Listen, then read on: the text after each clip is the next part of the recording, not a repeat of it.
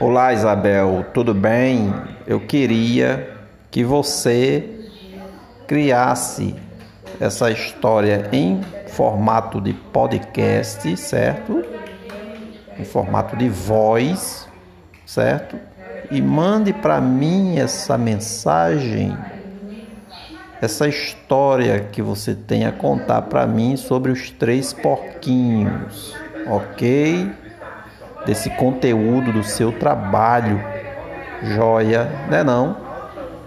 E mande para mim que eu tô torcendo para você tirar um 10 nesse seu trabalho, um 10 um 10 e ser elogiada pela sua professora.